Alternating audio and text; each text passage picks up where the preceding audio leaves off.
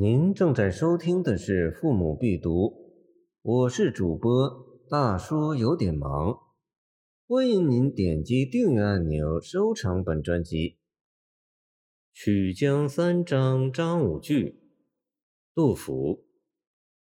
曲江萧条秋气高，凌河枯折随波涛。游子空阶垂二毛。白石素纱异香大，哀鸿独叫求其槽。既是非金亦非古，长歌激越烧林莽。比屋豪华故难数，古人甘作心似灰。地指河商泪如雨。自断此生休问天。杜取幸有桑麻田。故将以往南山边。短衣披马随李广。看射猛虎终残年。曲江一名曲江池，故址在今西安市东南，为汉武帝所造。因池水曲折而得名。开元宗属早为游赏胜地，南有紫云楼和芙蓉院，西有杏园和慈恩寺，花卉环植，烟火明媚，春秋佳日，游人如云。据唐人李肇《国史补》记载，当时考中进士的人。都聚宴于曲江亭庆祝，谓之曲江会。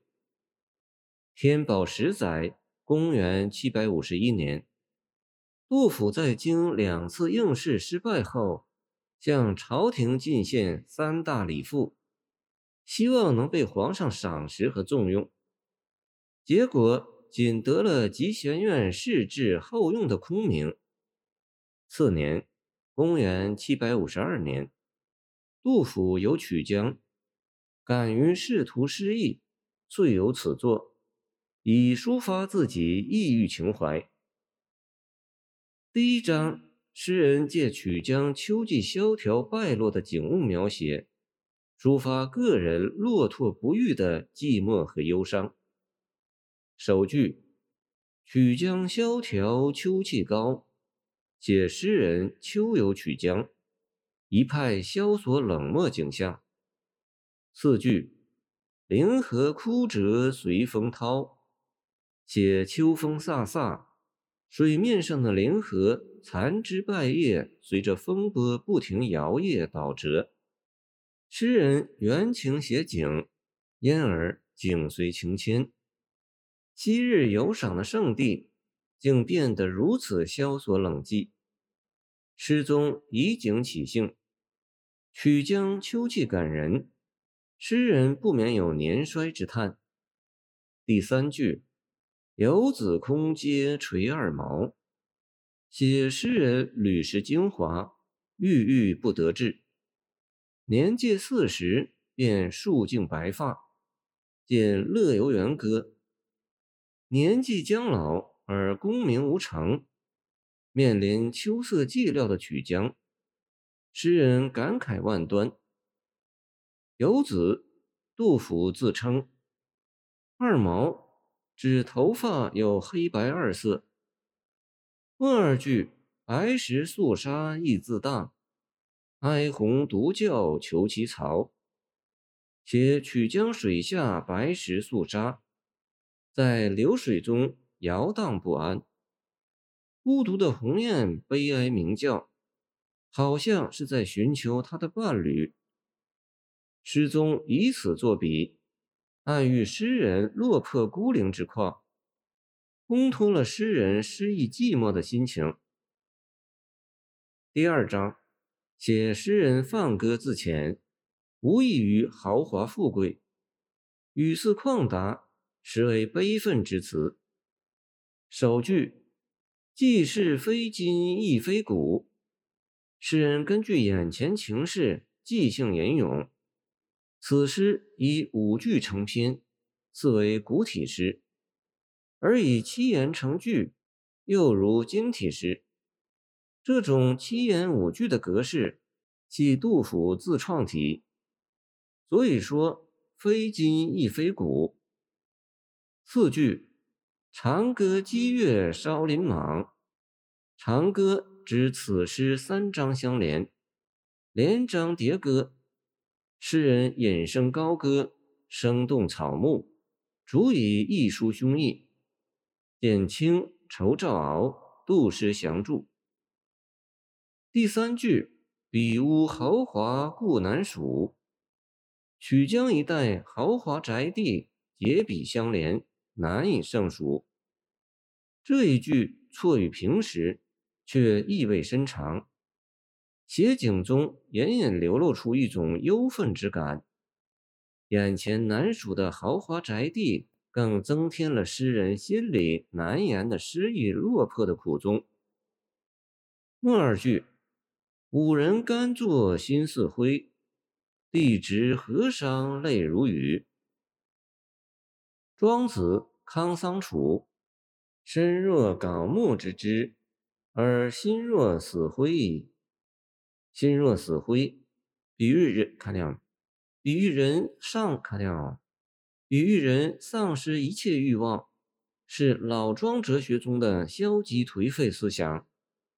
而杜甫这里说“甘作心似灰”，是用来表达自己愤世不平的心情。说“甘作”正表明诗人并未心似灰，实质上仍是不甘心。江上的豪华久已心灰意冷，诗人奉劝帝侄不必为他仕途失意而伤心流泪。诗人满腹幽情。却以劝慰他人之语写出，语似达观，读之未觉凄楚悲愤。第三章写诗人仕途无望，志在归隐，抒发了内心的愤满不平。首句自断此生休问天，诗人怀才不遇，自己断定此生仕途无望，休去问天。愤激之言说得如此委婉含蓄，更显其牢骚和愁绪之盛。